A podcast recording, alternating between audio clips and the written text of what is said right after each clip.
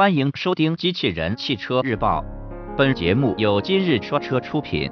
欢迎搜索关注“今日说车”栏目，了解汽车圈新鲜事。江淮新款瑞风 S2 上市，新闻内容来自汽车之家。日前，江淮汽车官方宣布，新款瑞风 S2 车型正式上市。新车推出了搭载1.5升发动机的共七款车型供选。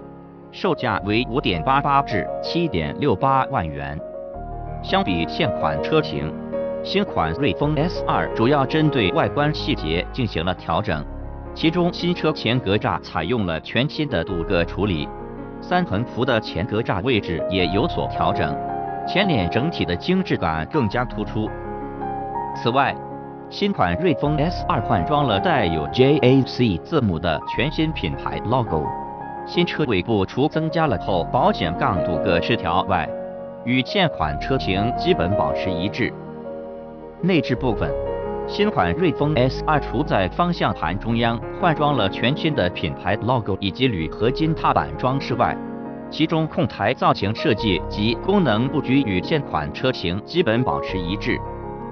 配置方面，新款瑞风 S2 全系标配有车身稳定控制、牵引力控制。车顶行李架、方向盘上下调节、行车电脑、座椅高低调节、转向辅助等等。